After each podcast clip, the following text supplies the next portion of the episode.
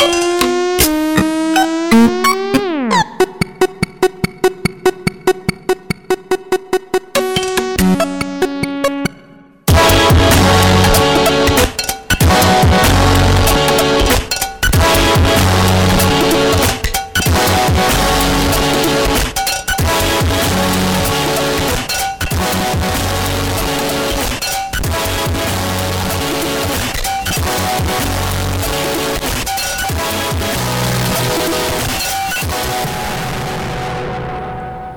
bonsoir et bienvenue à une autre édition de Schizophrénie sur les ondes de CISM 89.3 FM à Montréal ainsi qu'au CHU 89.1 à Ottawa-Gatineau.